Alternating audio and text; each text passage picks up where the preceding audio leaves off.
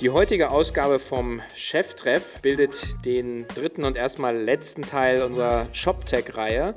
Nach Shopware und Spriker habe ich heute den Gründer und CEO von Commerce Tools, Dirk Hörig, interviewen können. Ein sehr spannender Podcast, wie ich persönlich finde, über die Leidensfähigkeit als Unternehmer im ShopTech-Umfeld, darüber, wie man erfolgreich in einer schwierigen Situation einen Pivot des Geschäftsmodells hinbekommt und auch, ähm, ob und wann ein strategischer Investor zur richtigen Zeit der ideale Wachstumspartner sein kann.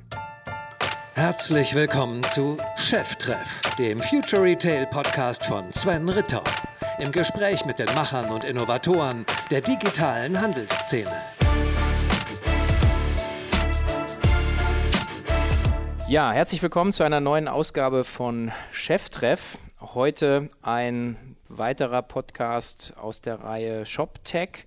Und ich freue mich direkt in der Nachbarschaft hier äh, einen sehr spannenden Gesprächspartner gefunden zu haben, nämlich den Gründer und CEO von Commerce Tools. Herzlich willkommen, Dirk Hörig. Vielen lieben Dank, Sven, für die Einladung. Bin schon gespannt aufs Gespräch. Ja, ähm, steigen wir gleich ein.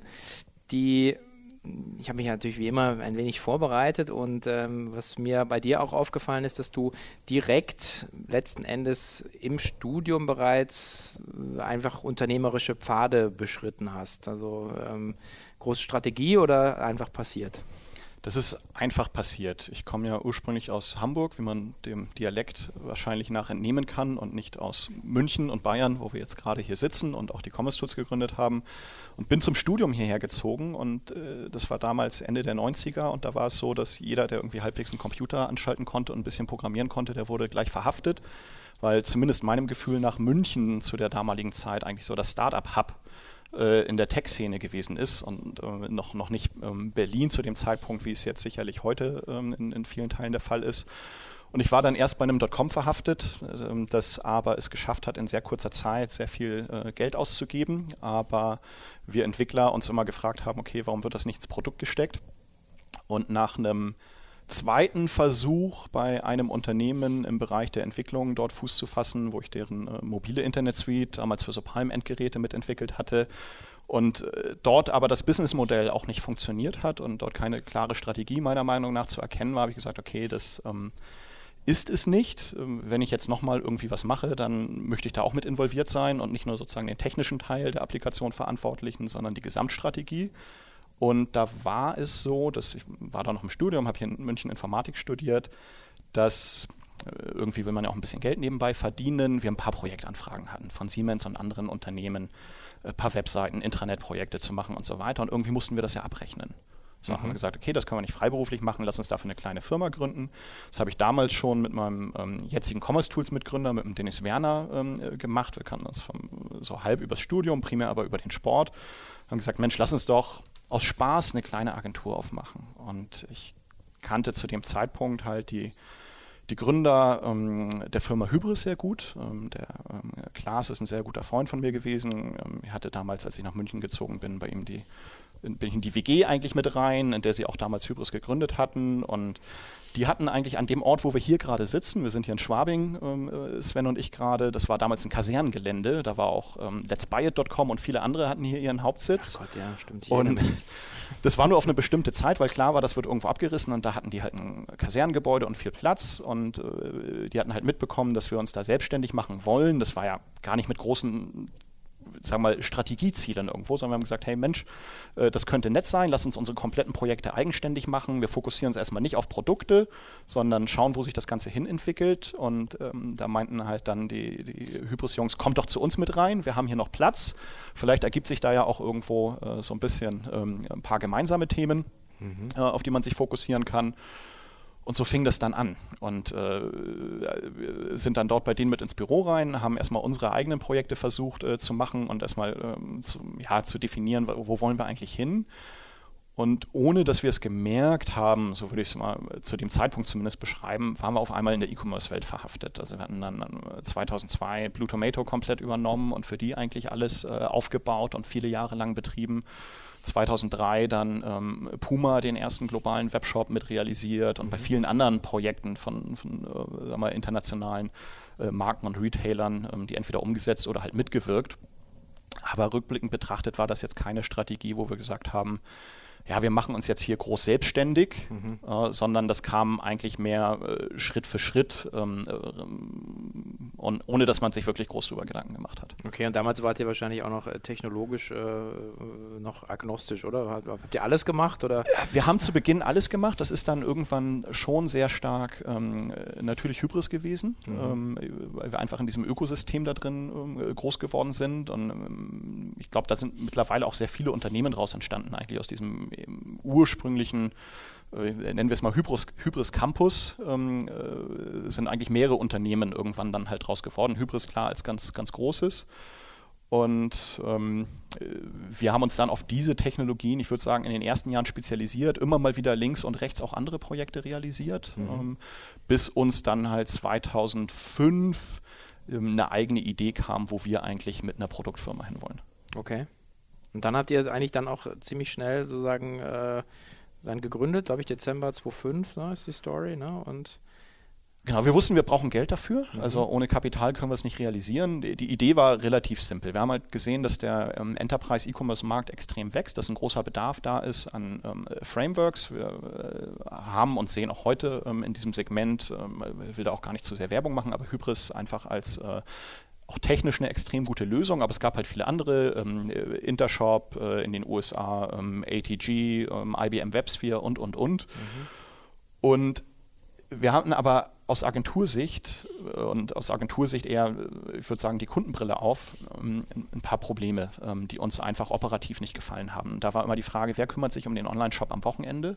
Äh, also wer ist für das ganze Thema Betrieb verantwortlich? Was passiert, wenn da wirklich Traffic drauf kommt? Da ist dann jetzt Fernsehwerbung, mhm. ich habe Traffic-Peaks von Faktor 20 und ähm, das Ding raucht mir ab. Wer ist in diesem Szenario verantwortlich? Ist es, die, ist es der Hoster, ist es die Agentur oder ist es der Anbieter der Software? Und eigentlich ist es keiner davon, weil der Hoster sagt, naja, ist doch Strom auf meinen Kisten drauf, die Applikation äh, bin ich nicht in der Verantwortung. Die Agentur sagt, naja, ich bin ja nur fürs Bauen verantwortlich, mhm. aber jetzt für den Betrieb nicht. Das muss doch der Kunde selber machen, aber der Kunde ist da eigentlich am wenigsten dann an mhm. der Stelle involviert. Der leidet dann drunter und der ähm, Framework- oder Plattformanbieter sagt, naja, ich stelle ja nur ein Produkt zur Verfügung, das ihr anpasst und ausrollt.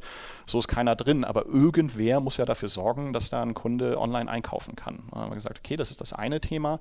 Das andere Thema, was uns nicht so gut gefallen hat, ist das ganze Thema Upgrades und Migration. Mhm. Das hat uns auch persönlich äh, mal, äh, nicht besonders begeistert, in der technologischen Herausforderung die Lizenzsprünge immer wieder mit zu machen, ohne dass da jetzt ein relevanter Kundenvorteil erstmal draus entsteht, weil man fest ja nicht die User Experience an oder sagt, ich schaffe jetzt irgendwie Mehrwert, äh, erstelle neue Businessmodelle, überlege mir neue Kanäle, ähm, Absatzfunktionalitäten und so weiter, sondern ich gucke ja eigentlich nur, dass ich unten drunter auf einer aktuellen Version der Technologie laufe.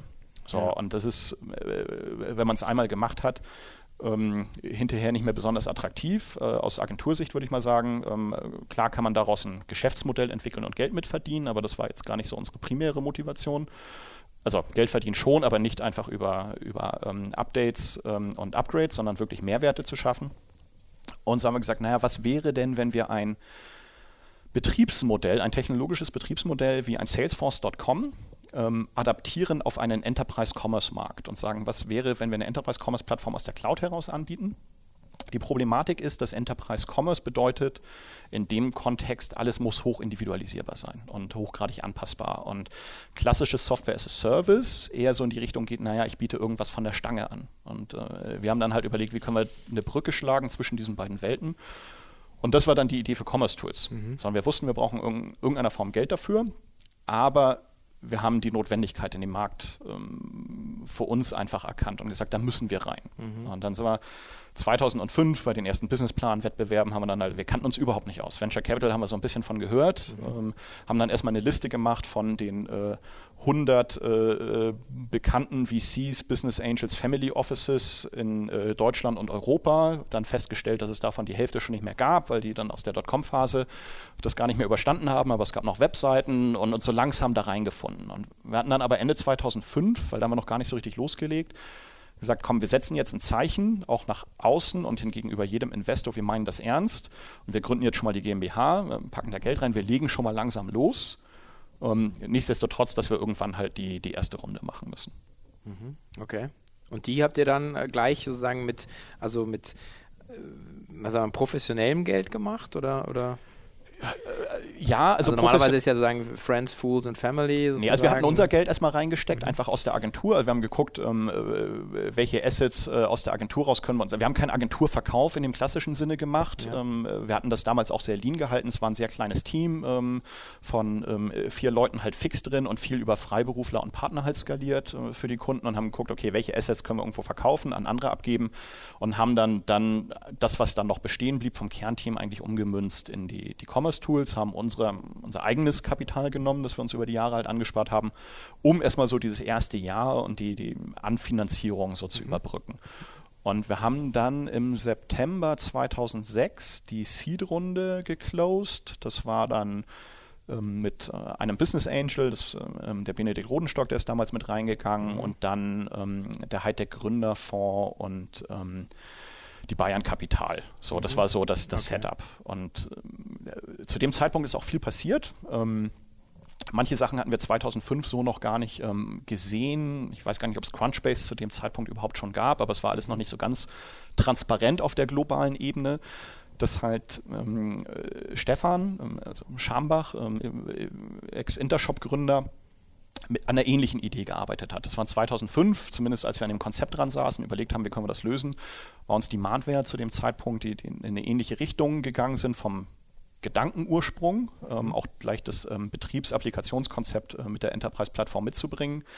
Ähm, erst nicht bekannt. Als wir dann in der Finanzierungsrunde drin waren, 2006, da uns war uns das schon bewusst und da haben wir auch gesehen, dass in dem Zeitraum, wo wir dann ich glaube, das waren 750.000 Euro oder so, das war unsere allererste Runde. Ähm, wir wollten eigentlich irgendwie mit drei, vier Mio da halt reingehen, aber das war zu dem Zeitpunkt, da wollte jeder in soziale Netzwerke in Deutschland investieren und wir kamen mit Enterprise-Software und äh, schwieriges Vertriebsmodell, partnergetrieben und so weiter an. Das wollte da, da keiner hören. Ich glaube, das war auch einer der Gründe, warum die Demandware dann in, in Boston ähm, gelauncht ist, trotz des großen Track Records, ähm, den, den vor allem Stefan da halt hatte, mhm. einfach der Zugang zu Kapital einfacher war. Mhm. So, und wir wussten dann schon, okay, wenn die mit so viel Geld da reingehen, was ein Vielfaches ist, allein in der Seed-Runde, dann von unserem, da müssen wir dann irgendwo einen Weg finden, A, schnell ein Produkt zu launchen äh, und äh, schauen, dass wir nicht zu viel Kapital irgendwo verbrennen, ähm, damit wir es überhaupt äh, in die, die nächsten Phasen halt reinschaffen. Okay. Naja, äh, Demandware ist ja dann sagen, über, über den Börsengang dann letzten Endes jetzt an, an Salesforce verkauft worden. Ähm, von der Bewertung war, war, ich auch, fand ich es immer sehr sportlich, ähm, sagen wir mal, die, die Umsatzbewertungsrelation sich da ja, Also äh, unternehmerisch kann man nur sagen Chapeau, ja, ja. rechtfertigen müssen das ja dann, dann andere, ähm, aber äh, was so die reinen Zahlen angeht, ist das einfach schon dann eine, eine Riesennummer gewesen. Ja, und der, mein, gut, der, der Schritt, und da kannte er sich ja auch dann ein bisschen aus, ne, USA, ähm, natürlich dann auch der, der, der, Geld, also Zugang sozusagen zu Geld ist leichter, glaube ich, äh, wenn man, wenn man sozusagen da die, die, die Netzwerke hat und man redet ja meistens dann immer gleich über Faktor 5 bis 10 bei den Bewertungen und auch den, den Summen, die dann fließen. Also das ist wahrscheinlich dann aufgrund der schieren Marktgröße dann ein bisschen anders. Ist es das dann in dem Moment, wenn man dann merkt, okay, da ist so ein großer Wettbewerber, äh, da ist ja, man ist ja dann aufgeschieden mit seinem Projekt, mit seinem Team, ähm, was, was passiert da in, in, in einem sozusagen? Oder? Ehrlich gesagt haben wir uns gar nicht so sehr auf die Wettbewerber an der Stelle halt konzentriert. Also okay. wir wussten technologisch ähm, sehr gut, wie die äh,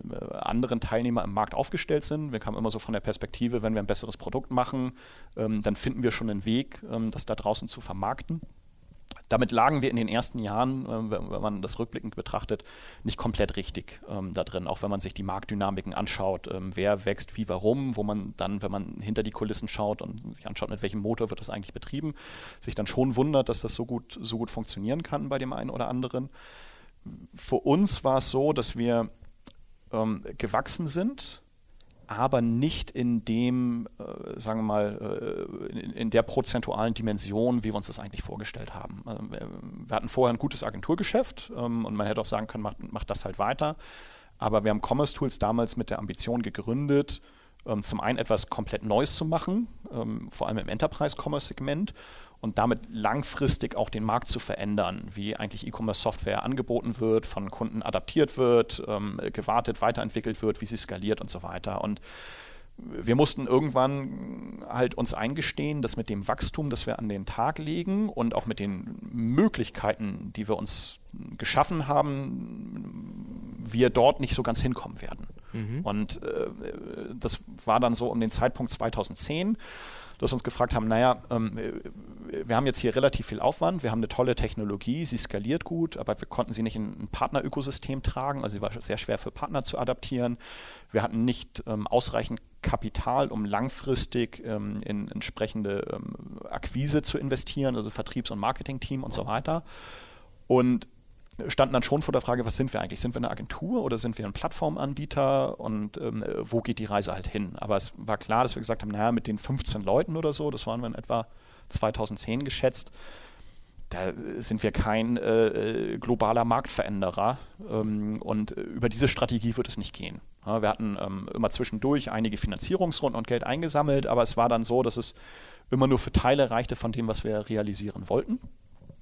Und aufs Produkt konnte man es gar nicht so unbedingt schieben, aber für uns war 2006, wenn ich da noch einmal zurückspule, halt die Frage, wie bauen wir unsere Plattform? Und wir hatten damals gesagt, naja, wir finden nicht das komplette Rad neu, ähm, bedingt aus ähm, Ressourcen, äh, Time to Market dann auch, weil wir, da hatten wir schon gesehen, Demand, wer ist dort und so weiter. Wir können jetzt nicht drei Jahre lang entwickeln und dann, dann kommen wir damit raus. Dafür ist der Markt einfach zu, zu schnell sondern wir müssen jetzt was machen. Und wir hatten damals dann mit ähm, Hybris uns zusammengesetzt und gesagt, Mensch, wir nutzen einfach ähm, äh, Technologie von, von euch in Teilen und bauen, bauen darauf eine mandantenfähige, cloud-native Plattform und äh, nehmen die aber als Kern mit rein und hatten dann sozusagen unseren Java-Monolithen da drin, den wir in der Cloud skaliert haben äh, haben das für Kunden wie, wie Red Bull und einige andere, ähm, glaube ich, sehr gut an den Markt gebracht und auch gezeigt, dass wir es halt können. Aber es ging halt nicht drüber hinaus. Wir waren eigentlich so die exklusive Boutique hier irgendwo in München, die coole Sachen machen kann, mhm. aber da nicht so wirklich skaliert. Und dann war 2010 der Punkt, wo wir uns einfach gefragt haben, Mensch, das ist sehr viel Aufwand, den wir hier reinstecken zeitlich, ähm, die Kunden zufriedenzustellen, irgendwo an der Plattform zu entwickeln und alles zu machen, was man so als Enterprise-Softwareanbieter irgendwo halt machen muss. Aber wir kommen da so nicht zum Ziel. Und dann haben wir Was wäre wenn gespielt und gesagt, lassen wir mal alles, was man irgendwo so im Kopf hat, das kann man nicht machen, weil das geht doch nicht oder das kostet zu viel Geld oder ist zu schwierig oder hin und her. Ähm, ignorieren wir das einfach mal und fragen uns, wenn wir jetzt nochmal von vorne anfangen würden, egal wie schwierig das ist und auch nach außen hin Shareholdern, Kunden und so weiter zu verkaufen. Was wäre, wenn wir jetzt nochmal von vorne anfangen würden, komplett, was würden wir dann machen? Okay. So, und wir kamen dann zu dem Punkt, dass wir gesagt haben, naja, ähm, wir bräuchten erstmal eine komplett neue Commerce-Software. Nicht, weil das alte, was wir gemacht haben, halt schlecht ist, sondern zum einen, weil wir uns differenzieren müssen. Nur ein bisschen besser sein oder ein bisschen anders reicht da unserer Meinung nach nicht aus. Und zum Zweiten haben wir gesagt, naja, wenn wir einen, einen wirklichen USP äh, zur Differenzierung in der Technologie finden, dann kann es für uns später auch leichter werden, entsprechend Kapital ähm, mit in die Firma reinzuholen, um ein entsprechendes Wachstum zu ermöglichen.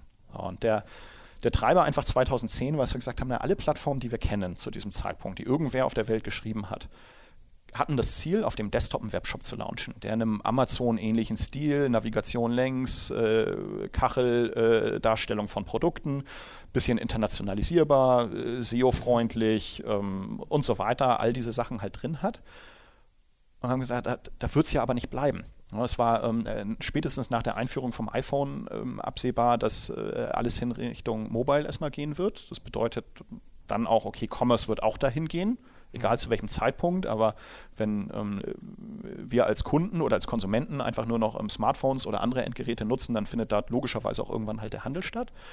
Dann haben wir gesagt, naja, wir müssten dann von, von wirklich Zeile 1 an, wenn wir eine Commerce-Plattform bauen, daran denken, dass sie kanalagnostisch ist dass es nicht mehr eine Webshop-Lösung ist und die kann ein bisschen nach links und rechts gucken, sondern der muss es egal sein, ob ich äh, einen äh, mobilen Shop baue, ob irgendjemand ein Goodie in einem Spiel einkauft, ob ich in meinem Auto eine Transaktion auslöse, ob ich im Schaufenster irgendwo ein Produkt sehe, ähm, über Voice irgendwo etwas bestelle. Das ist am Ende ja alles nur Shopping. Ich bin Kunde, ich kriege ein Produkt, das gibt es zu einem bestimmten Preis, da wird irgendwo eine Bestellung ausgelöst, ein Warenkorb erstellt, äh, Order generiert und dann ähm, äh, am Ende geht das dann in äh, äh die Logistik ähm, und ein Paket wird verschickt. So, mhm. das hat aber nichts mehr mit einem und natürlich kann ich damit dann auch einen Webshop bauen. So, wir haben gesagt, wir brauchen eine Plattform, die das eigentlich nicht interessiert, wofür sie verwendet wird, sondern einfach so eine Art Commerce Engine, wo wir alle Funktionalitäten als kleine Lego-Bausteine, ne, also ähm, technisch gesehen halt APIs ähm, zur Verfügung stellen.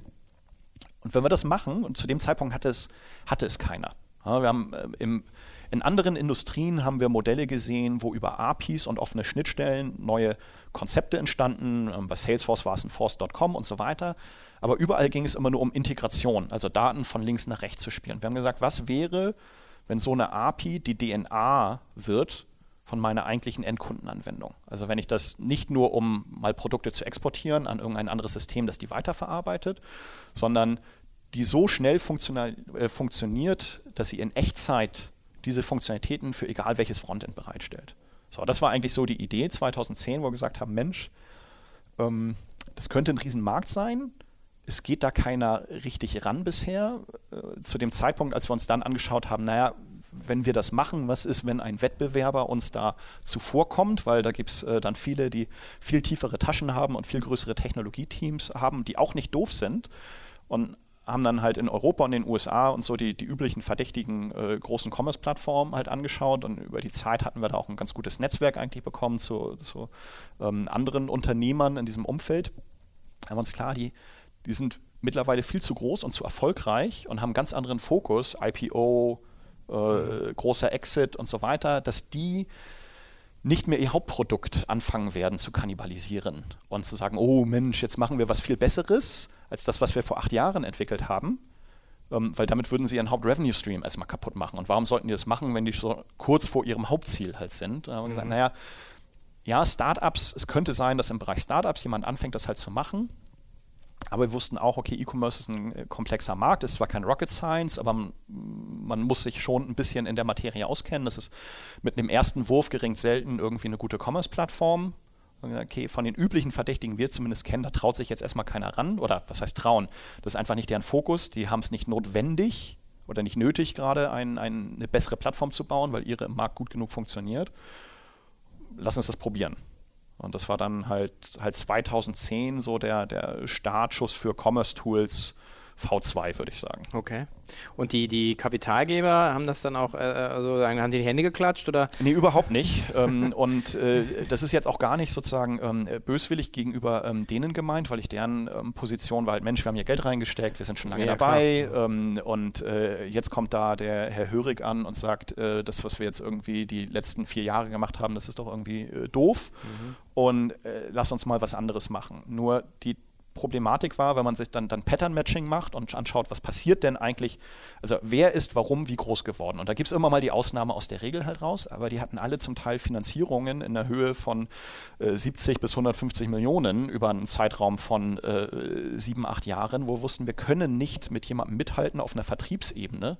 Also wenn unser Gesamtfunding-Budget für ein Jahr so groß ist wie das, was die zum Teil für äh, einen guten äh, regionalen Vertriebsleiter halt ausgeben dann ähm, äh, mhm. funktioniert das einfach nicht. Da, da, da, können wir dann über eine gewisse Zeit nicht mithalten. Und wir wussten, wir müssen uns irgendwo differenzieren, aber ein weiter so war nicht die Option. Also wir haben, entweder gehen wir das Risiko jetzt ein mhm.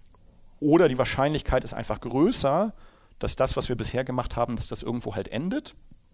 Ähm, als die, dass äh, die, die, Chance auf einen Erfolg halt da ist, wenn wir diesen, diesen neuen Schritt halt gehen. Und war schon so, dass die, die, die es hat keiner geklatscht äh, war dann am Ende so, ja Mensch, Dirk, wenn du meinst, das ähm, müssen wir machen, dann sieh zu, dass das Kapital dafür besorgst, äh, nochmal sozusagen zusätzlich, damit das jetzt nicht aus dem äh, bestehenden Business irgendwo halt alles rausgezogen wird, was halt finanziert ist.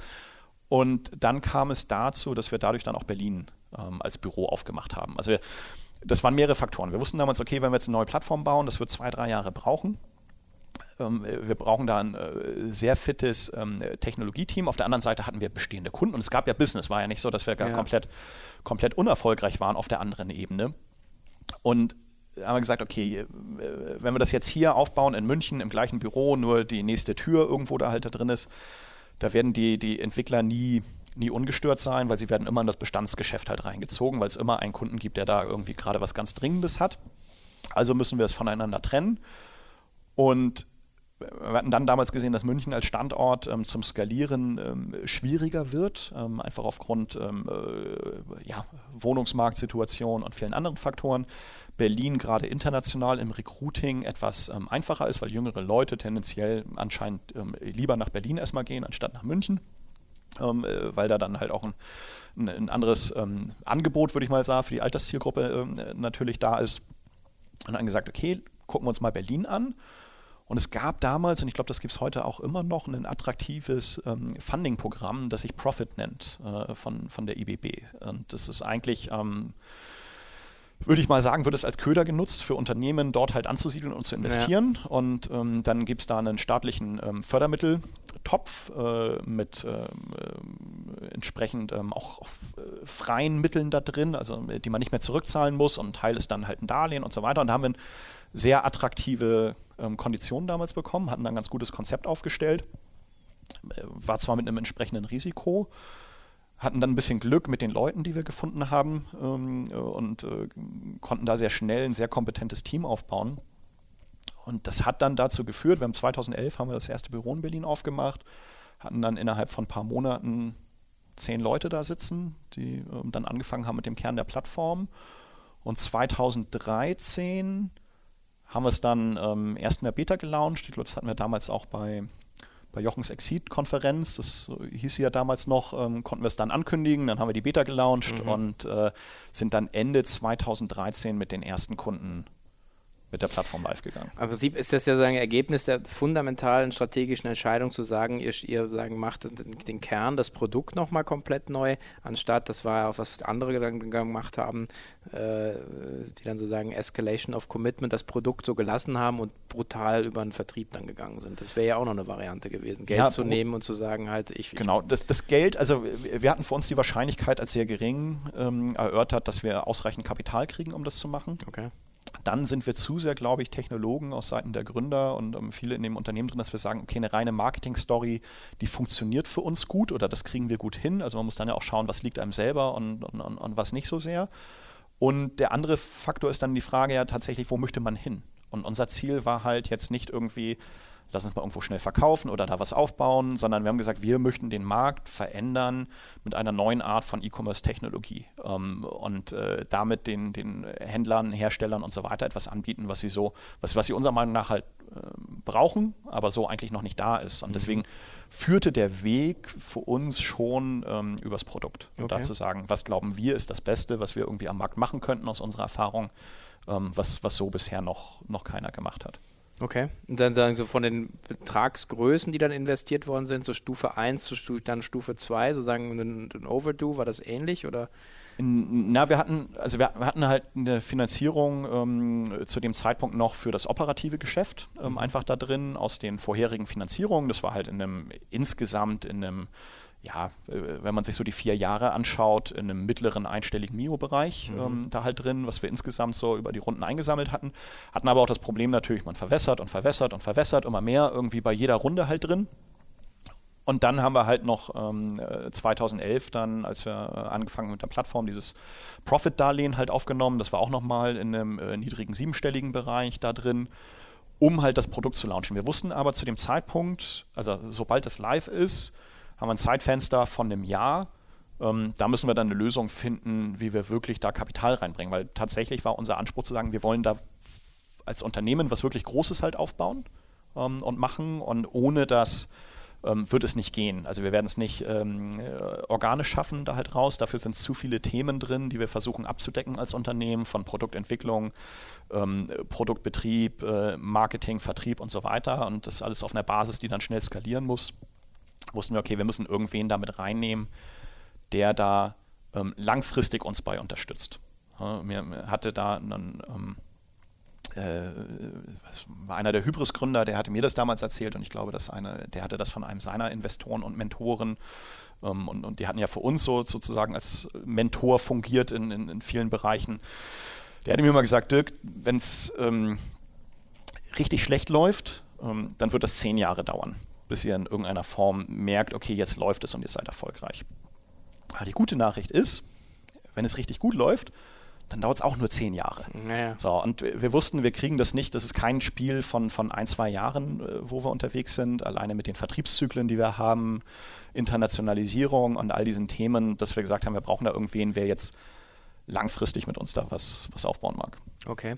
Jetzt vielleicht einmal nochmal den Exkurs bei dem, beim Thema Vertrieb, äh, auch nochmal zum Verständnis vom Geschäftsmodell. Also ihr vertreibt ja sozusagen, ähm, also anders als bei der Agentur, wo ihr ja selber sozusagen Vertrieb gemacht habe für euch, habt ihr sagen, ihr seid der Produktanbieter und habt praktisch einen, einen indirekten Vertrieb oder über, über Partner und Agenturen hauptsächlich sozusagen, oder? Genau, also die, äh, unsere Plattform muss immer angepasst werden oder jeder Kunde implementiert die für sich individuell.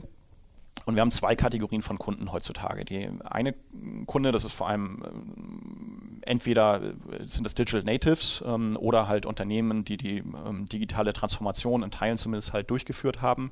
Ähm, die implementieren selbst. Das sind dann vor allem halt die Großen, die haben ihre eigenen Tech-Teams, die sind dann ihr eigener Partner.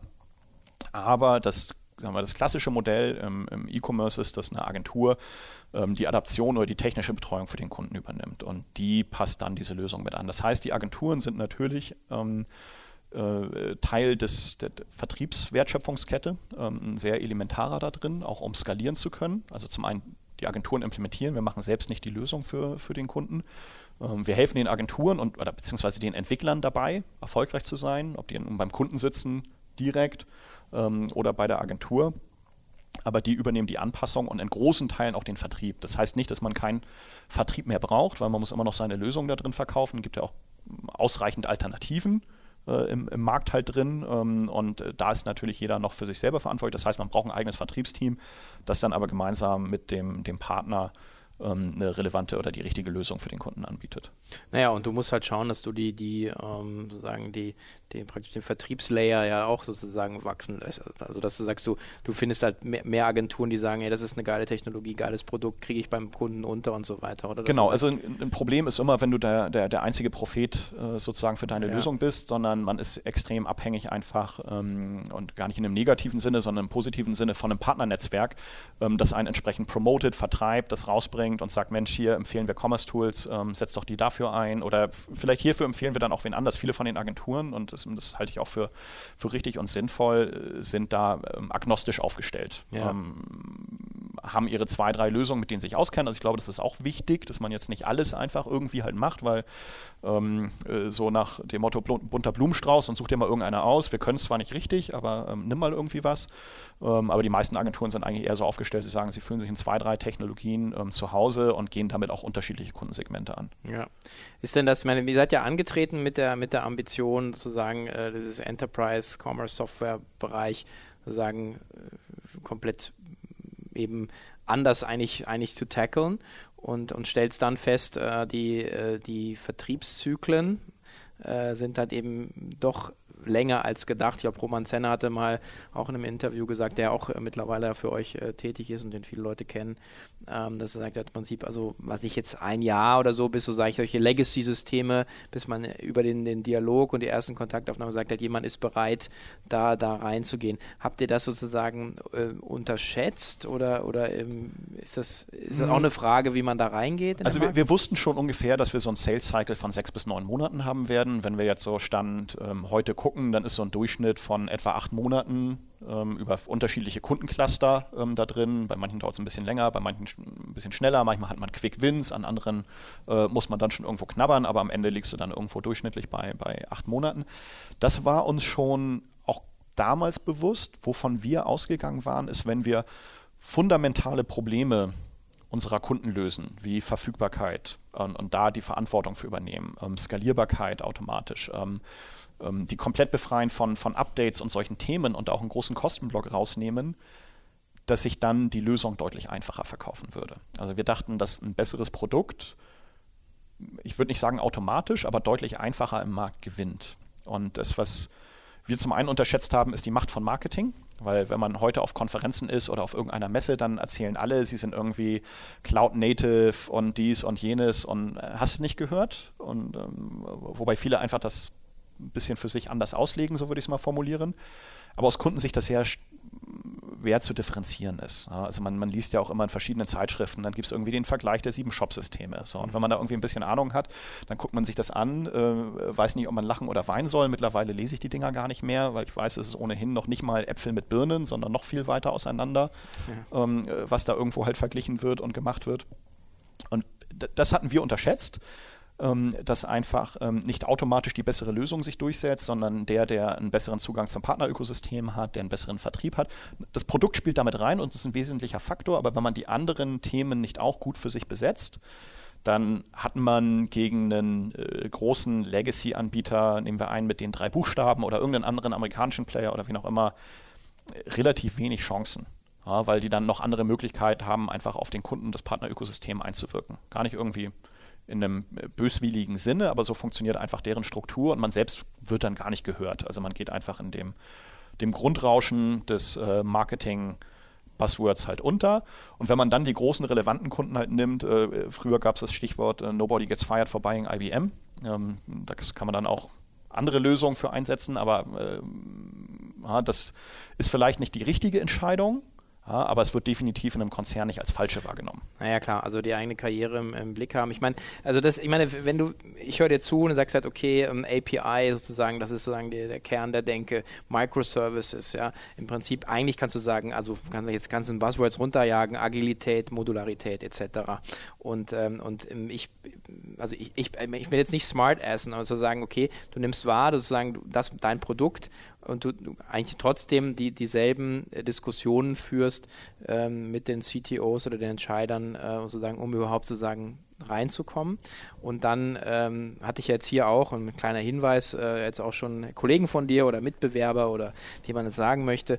Ähm, man sagt jetzt, wie ein, ein Spriker letzten Endes ein, ein, ein, vergleichbares und jetzt gar nicht besser oder schlechter, aber im Prinzip mit denselben Themen, denselben Buzzwords reingeht einfach ein anderes Marketing und einen anderen Approach macht, in den, in den, in den Sales-Thema reinzukommen und zu sagen, und das so ein bisschen dieses, ja, okay, du hast dein Legacy-System, aber fang doch mal mit uns mit einem fünfstelligen Budget auf drei Monate an. Das ist so ein bisschen das, was, was ich bei denen halt so wahrnehme, was ja auch deren Pitch ist.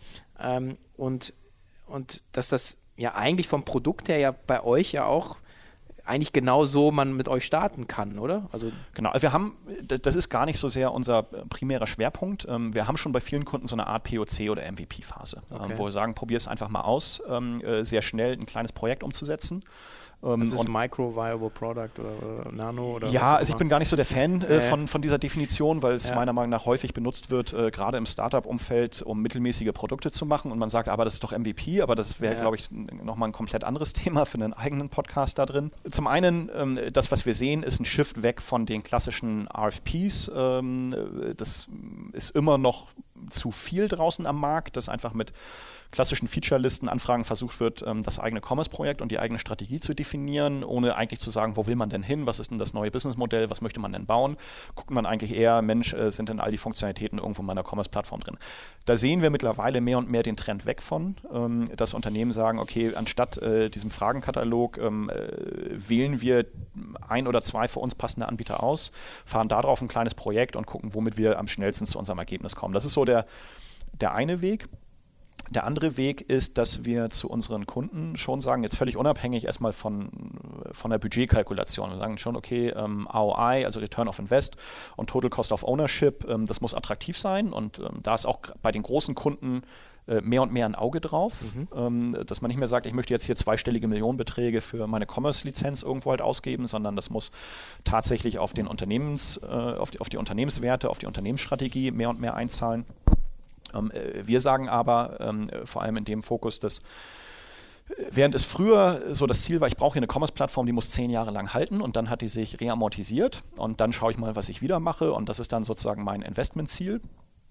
Sagen wir den Kunden, das wird nicht mehr funktionieren, weil egal wie groß du heute bist, ähm, wenn die Denkweise äh, so starr ist, dass ich sage, ich kaufe jetzt A, äh, baue mir damit irgendwie einen äh, großen Turm und dieser Turm, der muss jetzt äh, zehn Jahre lang halten, dann ist die Wahrscheinlichkeit sehr hoch, dass du in zehn Jahren nicht mehr da bist, egal wie groß du bist. So, das ähm, sehen wir, glaube ich, überall auf der Welt äh, in, in äh, unterschiedlichsten ähm, äh, Facetten und Kategorien der, der Handelsunternehmen drin.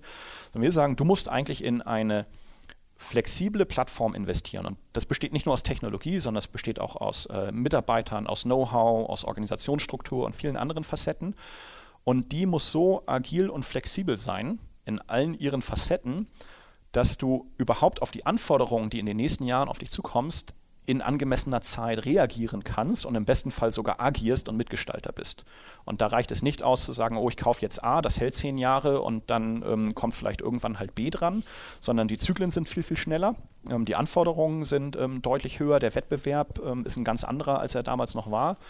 Und dafür muss ich eine Lösung finden. Und da muss ich rein investieren das kann als Gesamtinvestment nachher auch teurer sein als das, was ich irgendwo mal im Legacy-Bereich gemacht habe. Aber dann habe ich den Vorteil, dass ich meinen Shift geschafft habe hin zu einem digitalen Unternehmen. Das heißt, der, die, die Technologie ist kein Cost-Center mehr oder irgendwo eine Abteilung, sondern ist eigentlich Bestandteil meiner gesamten Unternehmensstrategie.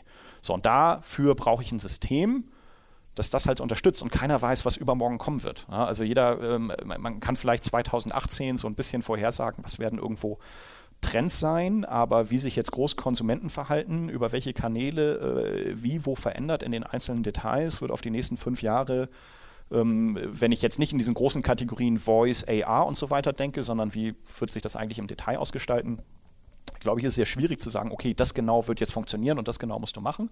Mhm. Also brauchst du etwas, was so flexibel ist, dass du schnell neue Sachen ausrollen kannst. Und da geht es einfach nicht, wenn keine Ahnung, nehmen wir mal so einen Dollar Shave Club als Beispiel. Ja, selbst die hatten damals sechs Monate gebraucht, ihre Seite da irgendwo zu launchen.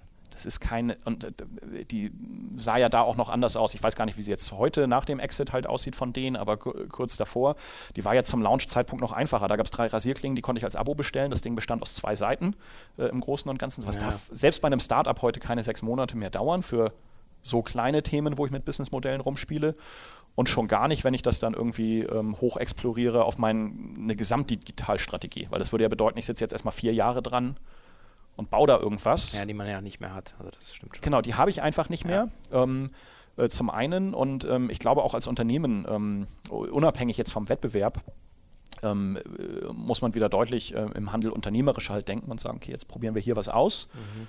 Um, und äh, auf der anderen Seite muss ich halt auch gucken, okay, wie kann ich jetzt irgendwie ähm, ja, kundenorientiert halt agieren. Naja, auf Kundenseite ist wahrscheinlich auch, und das, das ist schon ein bisschen das, was mir jetzt auch an dem Gespräch mit dem, mit dem Boris Lokschin auch, auch gefallen hat, was mir auch sagen in deiner Denke auch, auch einfach auch zusagt, ist zu sagen, genau dieses, ähm, ich will, ähm, ich muss eigentlich anders reingehen. Ich muss eigentlich mit den Leuten reden, die nicht sagen, nobody gets fired for buying IBM, sondern die sagen, okay, aus der strategischen Sicht muss ich eigentlich mein Technologiethema angehen. Nicht zu sagen, das ist so, hol mir mal ein Tool, sondern eigentlich zu sagen, wie bin ich als Unternehmenslenker äh, oder derjenige, der für die Strategie verantwortlich ist und letztendlich auch für die Zahlen verantworten muss, wie, wie, kann ich mich eigentlich aufstellen, um maximal flexibel auf die Anforderungen der Zukunft, die ich heute noch nicht kenne, die keiner kennt im Markt, es gibt da Trends, ja. Wenn du den Hawks anhörst, den Zukunftsforscher, der revidiert alle drei Jahre seine, sein Urteil, ja, sagt, ja, das ist ja sein Job, ja. Aber das kannst du ja als Unternehmenslenker ja nicht leisten. Also so, glaube ich, in den Dialog reinzugehen, zu sagen, IT ist nicht so der Wurmfortsatz, sondern sagen, und auch zu sagen, es schafft ganz andere, also Technologie schafft ganz andere Möglichkeiten, auch meine Strategie äh, einfach auch zu kneten. Ja, also ja, und vor allem, also ich will gar nicht Technologie als Allheilmittel halt nehmen, aber Technologie ist einfach Bestandteil ähm, äh, von allem, was ich als Unternehmen heutzutage mache. Und ähm, äh, ich sage zumindest ab und an, dass unser Ziel als Commerce Tools sein muss, bei diesen Vorhaben und Ambitionen der Kunden nicht im Weg zu stehen. Also ja. wir, wir dürfen digitale Transformation oder neue digitale Geschäftsmodelle nicht verhindern oder erschweren, sondern im besten Fall machen wir es halt einfacher und vor allem stehen wir halt nicht im Weg und sagen, oh, da muss ich jetzt aber das wird jetzt aber ganz schwierig und das können wir aber nicht anpassen und da funktioniert das nicht mehr und so weiter, weil ansonsten ähm, ja, äh, haben die wenigen äh, großen Digital Native Player einfach zu viele Vorteile ähm, und ein anderer kann sonst gar nicht mehr, äh, kann gar nicht mehr mithalten. Ja. Jetzt habt ihr 2014, äh, hast du ja gesagt, sozusagen das neue oder neue, die Plattform ausgerollt und, äh, und äh, ziemlich genau im selben Jahr dann ähm, im Prinzip äh, mit, mit Rewe, ähm, ich glaube dem Digitalarm, ne, dann sozusagen letzten Endes einen, ja, einen strategischen Investor oder, oder Eigentümer dann sozusagen bekommen. Ähm, kannst du da ein bisschen was zu sagen, was dann, äh, sagen, also Zufall wird es ja nicht gewesen sein? Nee, also wir, wir wussten halt, wir, okay, jetzt ähm, äh, Produkt ist gelauncht, da ist noch viel dran zu tun, aber jetzt müssen wir uns auch entsprechend um äh, die Themen Marketing, Vertrieb und so weiter kümmern und ähm, äh, brauchen entsprechend Kapital. Also ohne ausreichend Kapital können wir dann auch mit anderen, ob die nun die gleichen Botschaften haben oder anderen Botschaften und so weiter, äh, im Markt spielt da eigentlich gar keine Rolle, sondern wir müssen vor allem halt eine äh, Vertriebsstruktur aufbauen, die für uns funktioniert und da halt rein investieren. Und wenn wir jetzt sozusagen, was war die Ambition? Wir haben gesagt, wir wollen irgendwann halt, das war so das 2000, also war eigentlich schon immer das Ziel 2006, wir haben es dann nur 2010 den Reset-Button gedrückt. Wir haben gesagt, wir wollen irgendwann Marktführer sein in unserem Segment. Ja, das ist eigentlich so das Ziel. Wir gucken mal, ob wir da halt hinkommen. Ja, aber äh, das ist eigentlich das, was wir vor Augen haben und das schaffen wir, indem wir einfach technologisch mit was anderem reingehen und nach und nach ähm, die Branche der Legacy-Systeme ähm, verändern. So, und dann haben wir gesagt, okay, dafür brauchen wir äh, Geld und langfristige Planung. Und da kamen mehrere Ereignisse kamen zusammen. Als wir die Plattform gelauncht haben, ähm, und äh, zu dem Zeitpunkt gab es es nicht, also es hatte keiner ein API First, Cloud Native, es geht gar nicht so sehr um die Buzzwords, aber das, was wir technologisch umgesetzt ja. haben, um so eine kanalagnostische Commerce-Plattform zu machen, war keiner mit draußen. So, und äh, wir waren aber ein relativ kleines Unternehmen, knapp 30 Leute, glaube ich, zu dem Zeitpunkt 2014. Und äh, damit, Ihr seid jetzt über 100, glaube ich. Ja, 130 sind ja, wir ja, jetzt genau. in, in, in etwa. Und äh, damit bist du natürlich ein sehr günstiges Übernahmeobjekt, ähm, äh, würde ich mal sagen. Ähm, und so kam es halt auch, dass wir kurz nach dem Launch die ein oder anderen Anfragen hatten. Und das am Ende waren es so zwei, drei Kategorien. Wir hatten ähm, Wettbewerber, ähm, die interessiert waren an der Technologie, wo wir wussten, okay, hm, wenn wir das jetzt dahin verkaufen, entweder wird es eingestellt, aber zumindest haben wir da nicht mehr viel mitzureden ähm, da drin, weil dafür sind wir, was ähm, sonstige Zahlen angeht, äh, überhaupt nicht dann in der Größenordnung relevant. Die zweite Alternative wäre internationales Venture Capital gewesen, ähm, gerade aus den USA raus. Ähm, äh, da gab sich aber die Herausforderung, dass wir halt schon sehr ähm, äh, sagen wir mal, durchwachsenen ähm, Cap-Table einfach hatten, ähm, durch verschiedenste Finanzierungsrunden, ähm, viele Shareholder und ähm, die auf der anderen Seite jetzt sozusagen halt auch schon Kaufinteressenten hatten für ihre Anteile. Das kam halt auch noch rein. Ähm, und dann die auch schon halt sehr lange mit dabei waren. Die schon lange mit dabei waren, die ja. jetzt auch so eine Größenordnung, wo wir halt dann hingehen wollten, wo wir sagen, okay, Mensch, wenn wir mit den äh, äh Demandwares und Co. auf dieser Welt halt mithalten wollen, dann brauchen wir auch äh, langfristig ausreichend Kapital. Ähm, das ist nicht alles, aber es ist zumindest ein Faktor, ähm, der damit reinspielt. Und ähm, das ist einfach nicht die Größenordnung, in der die dann was, was hätten machen können und äh, was auch nicht deren Fokus war. Auf der anderen Seite gab es schon Kaufangebote und so weiter und dann kennt man ja aus so klassischen äh, Investitionsverträgen, äh, hast du dann halt Drag-Along-Klauseln und so weiter. Also du kannst dann nicht ganz frei entscheiden, sondern musst halt gucken, okay, wie spielst du jetzt dieses Spiel, dass äh, du für alle irgendwo einen, einen, einen Mehrwert darin schaffst. Und bei diesen VC-Themen ähm, war damals für uns, also wir hatten da äh, wir, ausreichend Interesse, gerade von großen Fonds aus den, den USA, die aber ganz klar gesagt haben, Mensch, wir investieren hier gerne ins neue Geschäft rein, aber wir kaufen hier keine Investoren raus. So, und äh, da war es dann schwierig, sozusagen zu sagen, was ist da die richtige Lösung, mhm. äh, ähm, so dass wir eine Win-Win-Win-Situation irgendwo für alle Beteiligten schaffen. Dann äh, gab es noch äh, verschiedenste Sachen, israelischen Milliardär und etliche andere, die irgendwo gesagt haben, Mensch, da haben wir irgendwie eine Idee, was wir mit einer Commerce Tools machen könnten. Und zu diesem Zeitpunkt hatte Rewe an die Tür geklopft und gesagt, Mensch, wir bauen hier eine neue Plattform äh, für unseren ähm, Lieferhandel. Plus wir haben hier ein Konsortium von äh, unterschiedlichsten Unternehmen, die auch in den nächsten Jahren alle äh, mehr oder weniger digitalisieren und in den Onlinehandel äh, einsteigen oder halt schon was haben und das ähm, aber verändern wollen. Wir wollen hier eine digitale Plattform bauen. Und die ist auch API First und Microservice müsste das sein. Ähm, wir würden gerne Kunde werden. Und dann äh, haben wir gesagt, Mensch, das ist ja toll, ähm, äh, super Kunde. Und dann meinen ja, aber da ihr halt so klein seid und ähm, wir hier schon ähm, relativ viel Umsatz darüber laufen lassen würden und das für uns strategisch relevant ist, dann würden wir auch gerne investieren. Okay. und jetzt waren wir halt in diesem Dilemma da drin, dass wir halt auf der einen Seite äh, Kaufangebote hatten, also wir hatten unterschiedliche Interessenten ähm, an, an der Firma dran. Und wir mussten halt gucken, okay, was zahlt jetzt noch am ehesten auch noch in unsere eigene Strategie rein? Also man muss ja gucken, dass man irgendwie alle Aspekte darunter berücksichtigt. Und dann hatten wir zur Rewe gesagt, naja, noch eine weitere Finanzierungsrunde, einfach jetzt so ein bisschen on top auf das Bestehende.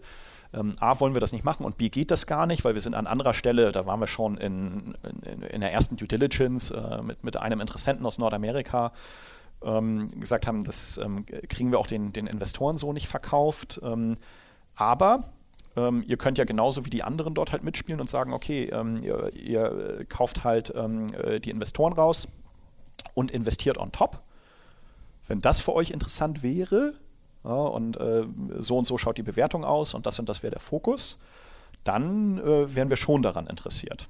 Und dann ähm, war zwei Wochen da, zwei, drei Wochen Funkstille. Okay, gucken, was da kommt. Und dann hatten die uns angerufen und gesagt, okay, ähm, äh, klingt spannend, lass uns sprechen. Okay.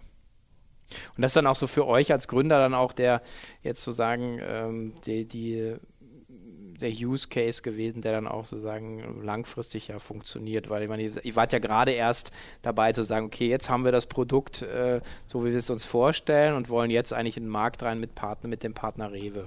Oder? Also man könnte sagen, zum Teil war es vielleicht Prinzip Hoffnung. Ähm, äh, auf der anderen Seite haben wir uns schon sehr intensiv ähm, äh, mit äh, allen Beteiligten, also ähm, sowohl bei den anderen Interessenten, die für uns irgendwo in, in Ansatz in Frage kommen, aber gerade dann halt äh, mit der Rewe sehr intensiv auseinandergesetzt. was sind so die persönlichen Ziele, ähm, also ähm, unternehmerisch auf beiden Seiten, als halt auch ähm, von den Unternehmen, wo sie hinwollen. Und für uns bestand sozusagen da die, die, die Wahrnehmung, dass wir gesagt haben, naja, die Rewe ähm, hat ähm, äh, viele Themen und Herausforderungen, die sie in den nächsten Jahren lösen muss, auch ähm, technologischer Art. Und da äh, können wir vielleicht mithelfen zu einem gewissen Grad, aber sie sind kein Enterprise-Software-Anbieter. Also, wenn bei uns die Rechnung und die Entwicklung so aufgeht, wie wir es planen, werden sie uns eher nicht in unser klassisches Geschäft reinreden. Während, wenn wir irgendwie an einen anderen Enterprise-Software-Anbieter gegangen wären, wir bei Thema ähm, Strategie, Roadmap, Marktentwicklung, Vertrieb und so weiter ähm, gar kein Wörtchen mehr hätten äh, mitreden dürfen. Wir hätten vielleicht irgendwie einen VP-Titel von irgendwas bekommen, wären dann irgendwo ein, zwei Jahre irgendwo geparkt worden, aller Wahrscheinlichkeit nach, und halt, ähm, dann wäre es das halt gewesen. Und unsere Idee war damals zu sagen, naja, wir bleiben schon ähm, unternehmerisch für die Commerce Tools komplett verantwortlich. Nach außen hin ändert sich da drin eigentlich dann erstmal gar nicht so viel. Klar, wenn man es jetzt auf dem Papier nimmt, ähm, äh, dann schon vieles, aber sollte das Ganze aufgehen, dann wird man uns ins operative Geschäft weniger reinfunken. Hat das dann Probleme gemacht, sozusagen in, dann im Vertrieb sozusagen, zu, den, zu den Kunden, die dann gesagt haben, ja okay, ihr, ihr seid ja eh Rewe, ich will nicht, dass sozusagen Daten rübergehen oder, oder äh, Überhaupt nicht. Wir hatten, also es war so, dass im, wenn wir so in Phasen nehmen, äh, wir, wir hatten 2015 hat uns das extrem geholfen, auch bei der Kundenakquise, weil so das Thema, ähm, äh, gerade bei größeren Kunden, wie ist das, äh, wie sind wir finanziell aufgestellt und wenn man dann sagt, naja, hier 60 Milliarden Umsatz und so weiter, wenn man dann diese Zahlen reinbringt, dann besteht sozusagen da nicht mehr irgendwie äh, von denen die Befürchtung, wenn die jetzt dann 100 Millionen über unsere Plattform halt an Umsatz laufen lassen, ähm, ob das noch irgendwie, ähm, also ob sie das unternehmerisch verantworten können. Das heißt, im ersten Jahr hat uns das vertrieblich äh, schon stark geholfen, aber wir hatten auch immer den Fokus darauf zu zeigen, ja, wir sind sozusagen ähm, gesellschaftlich an der Stelle halt verbandelt, ähm, gibt auch ähm, auf der anderen, wir sehen das als zwei Ebenen. Das eine ist so die Private Equity Ebene, ähm, wo auch ganz klar gucken, was unsere Performance und die Zahlen und so weiter, eher wie äh, bei einem Venture Capital Unternehmer oder Private Equity Beteiligten. Und dann sind sie natürlich ein relevanter Kunde von uns, aber das ist sozusagen eine andere Ebene ähm, da halt dran auf der, der operativen Seite. Und für uns war immer klar, wir müssen als Unternehmen komplett ähm, uns autark aufstellen. Ja, deswegen haben wir auch von Beginn an definiert, dass wir keine operativen Aufgaben irgendwo in Konzern abgeben. Und sei es auch nur irgendwie äh, Reisebuchung oder Accounting oder was auch immer, sondern dass wir als Unternehmen komplett eigenständig sind ähm, und die kontrahieren euch auch praktisch als, als quasi als Dritten, dass man jetzt als, als Drittkunde sozusagen nicht das Gefühl hat, man ist die letzte Kolonne am Wagen, weil erstmal kommt die, die Rewe. Also rein rechtlich äh, und steuerrechtlich genau. muss man das sowieso, ja, ja, ähm, genau. aber tatsächlich ist es so. Also wir, wir haben einen, einen kleinen Kniff damals gemacht, um ähm, auch da operativ eine ähm, Unabhängigkeit zu gewährleisten. Wir haben Ende 2014 ähm, ziemlich ähm, schnell, ja drei Monate nach der, nach der Transaktion gesagt, wir bauen in Berlin ein dediziertes ähm, Delivery-Team auf. Also es sind zwei Teams, die sozusagen die Schnittstelle zur Rewe Digital bilden im Bereich Anforderungsmanagement, ähm, gerade jetzt so die Themen, die, die ähm, kürzlich gelauncht sind, also Marktplatz und so weiter, dort halt helfen, ähm, mit unserer Plattform diese Sachen umzusetzen. Die sind ja in-house bei der Digital nochmal viel mehr Entwickler, als, als wir selbst bei uns halt haben. Also die kümmern sich schon sehr gut um ihr eigenes Business und brauchen uns da nicht immer, aber die Schnittstelle zur Plattform gibt es ein dediziertes Team, damit es aber keinen ähm, äh, Effekt hat auf den Rest sozusagen operativ des Unternehmens. Also wenn es um äh, Produktentwicklung geht oder sonstige Strategie und so ja. weiter, ähm, ist, ist, das komplett isoliert. Ne? Also die mhm würde man sagen, 80 ähm, bis 90 Prozent äh, der jetzt 130 Leute, die wir haben, die sind noch nie in Köln gewählt. Also die waren bestimmt vielleicht schon mal in Köln, aber jetzt ja, aber nicht, für, nicht, in genau. Bezug genau. auf, ja, auf ähm, äh, das, das Thema oder das gemeinsame Thema mit, äh, mit der Rewe. Und so hatten wir da eigentlich ganz gut eine Trennung. Und da war für uns schon wichtig, dass wir zeigen nach außen, wir sind hier ähm, äh, unabhängig und ähm, äh, das ist auch kein äh, Deal, um jetzt irgendwie da kurzfristig irgendwie da äh, was zu erreichen oder wir Gründer, wir gehen jetzt schnell irgendwo halt raus, weil wir jetzt, haben jetzt irgendwie ein bisschen Geld bekommen und so weiter und müssen das ja nicht mehr machen oder so, sondern für uns war das eigentlich ein, ein Zwischenschritt, wo wir gesagt haben, gemeinsam der Rewe, ja, es gibt das, das interne Ziel der Rewe, einfach da eine gute Plattform zu haben und dass wir an der Stelle halt technologisch mit unterstützen. Und da sind sie halt Kunde und haben ähm, noch ähm, ihre Delivery-Team.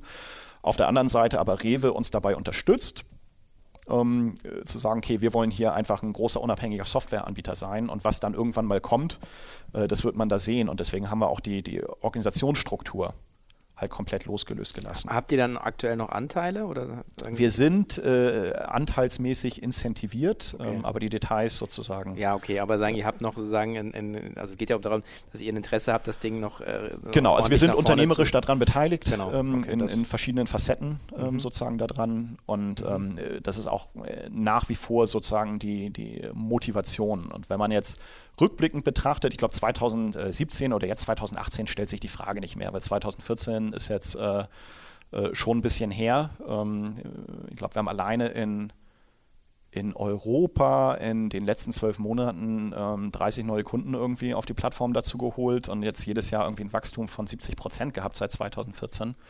Ähm, da drin, dass sich jetzt heute keiner mehr die Frage stellt, ist eine Commerce Tools äh, am Markt unabhängig oder hat jetzt die Rewe da irgendwie ein geheimes Interesse, äh, da irgendetwas anders zu machen, als ähm, wie, wie ja. wir das halt, ja. äh, halt vorhaben. Okay. Ich meine, sozusagen äh, strukturell finde ich es halt spannend, weil wenn man sich jetzt anschaut, ähm, wir hatten ja da ähm, äh, den Hamann von Shopware, ähm, wir hatten da den Boris von Spriker und jetzt dich von Commerce Tools und alle drei sind sozusagen doch ein bisschen unterschiedlich auch im Markt agieren. Das heißt, das Shopware, so dieses mittelständische Modell, Bootstrapping, alles bleibt in den Händen äh, sozusagen der, der Gründer. Dann hast du Spriker ganz klar auf dieses VC, Baller, Baller nach vorne, Wachstum, Wachstum. Den Weg hattet ihr auch so ein bisschen und dann wart ihr wahrscheinlich ein bisschen zu früh auch äh, im Markt und habt jetzt praktisch einen strategischen, also einen sehr großen strategischen Partner in der Hinterhand sozusagen. Und, ähm also was, was die Zahlen in unserem Funding irgendwie halt intern, wie wir das halt abwickeln, dazu kann ich nichts sagen, aber es hält durchaus mit größeren Finanzierungsrunden irgendwie in der Branche halt ähm, mit, wobei wir da halt ein, äh, sag mal, äh, jährlich immer eine Planung haben, ähm, was sind die Ziele, wo wir eigentlich da, ja. da halt hinwollen in, in allen Facetten. Ähm, für uns war es damals so, dass, also, äh, äh wie also äh, diese Rewe ähm, Transaktion ähm, äh, kam ja sozusagen opportunistisch. Es wäre ja kein klassischer Weg. Also es ist ja nichts, wo man jemandem sagt, naja, wie sieht jetzt das weitere Wachstum äh, in äh, deinem Unternehmen, wie möchtest du das finanzieren? Sprechen wir mit Rewe. Und äh, da nehme ich einen Kunden und äh, ja. lass den sozusagen da die, die Investoren halt rauskaufen und so weiter. Das ist jetzt, glaube ich, kein klassisches Modell. Für uns war es nur damals so, dass wir hätten eine internationale VC-Runde war eigentlich das primäre Ziel, nur da war uns schon sehr früh klar, dass wir einfach mit der Historie, also mit dem Rucksack, den wir durch die Commerce Tools V1 halt dran hatten, ja. das kapitaltechnisch nur sehr, sehr schwer realisieren können. Und ähm, wir für uns als Unternehmer gesagt haben, wir wollen eine Win-Win-Win-Situation haben. Ja, wir sind unseren bestehenden Investoren etwas schuldig, dass sie da ähm, nicht irgendwo mit Null halt rausgehen. Ähm, wir brauchen eine Lösung für die Mitarbeiter, weil wir wussten, ohne dass wir das Team also die, die Herausforderung für uns war halt auch zu sagen, wir brauchen eine Lösung, wo im Idealfall 100 Prozent des Teams die Transaktion halt mitgehen, da mhm. bleiben mhm. und das noch weiter aufbauen. Okay. So, und wenn man, und es muss in unsere Strategie einzahlen, dass wir sagen, wie werden wir halt richtig, also welche Möglichkeiten haben wir da halt richtig groß zu werden? Und da kam dann aus den Möglichkeiten, die wir hatten, manche anderen hatten wir halt einfach nicht, ähm, war dann, wenn man diese Rechnung auf die einzelnen Beteiligten oder die einzelnen Optionen, die wir hatten, halt durchführt, war für uns klar, dass halt ähm, das mit Rewe der, der, der, die beste Option eigentlich von allen wäre. Und wenn wir jetzt zurückblicken, ja, weil, da ist so dieses Prinzip Hoffnung, das wir damals hatten, naja, vielleicht geht das ja auch so auf dann ist es so, dass sich das definitiv halt in, in allen Bereichen bestätigt hat. Mhm. Äh, also rückwirkend war es eine, eine, die richtige Entscheidung.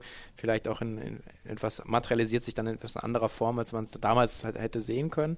Aber wo steht Commerce Tools dann 2020, drei Jahre von heute? Ja, das ist dann ja unser Zehn-Jahres-Plan.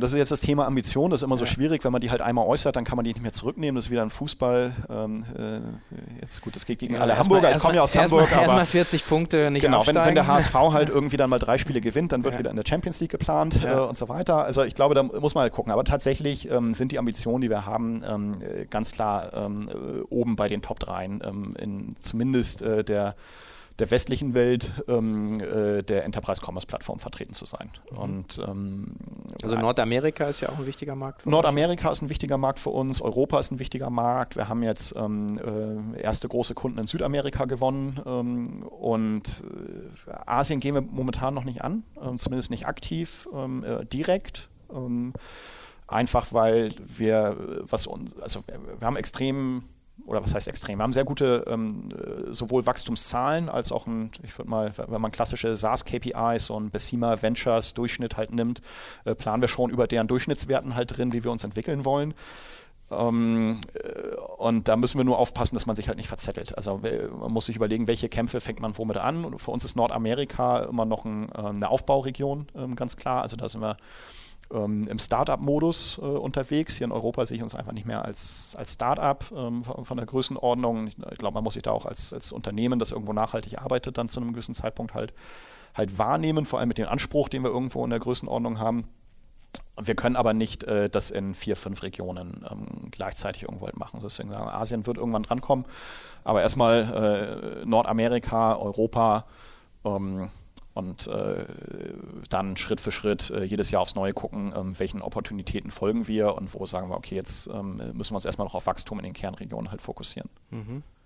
Ja, klingt super spannend. Also ich äh, bin, äh, bin sehr gespannt, ähm, werde das auch äh, weiterhin äh, sehr, sehr eng verfolgen. Ich freue mich auch immer, wenn wenn sozusagen von außen immer dieser Blick, ähm, so sagen, ja, ja, jetzt ist da Rewe drin und so weiter und, und ähm, man wieder einfach immer wieder feststellt, dass man einfach von außen äh, weder in die unternehmerische Birne noch in die unternehmerische Realität eines Unternehmens äh, reingucken kann. Insofern herzlichen Dank für die echt tollen Einblicke, die spannenden Einblicke und ich drücke euch äh, wirklich alle Daumen, dass ihr in den nächsten drei Jahren hier auch äh, so den Markt rockt, so wie ihr das, äh, wie ihr das vorhabt. Ja, vielen lieben Dank, Sven. Und dann machen wir es vielleicht 2020 äh, nochmal ein Interview und machen dann eine Review. Aller, aller spätestens dann, genau.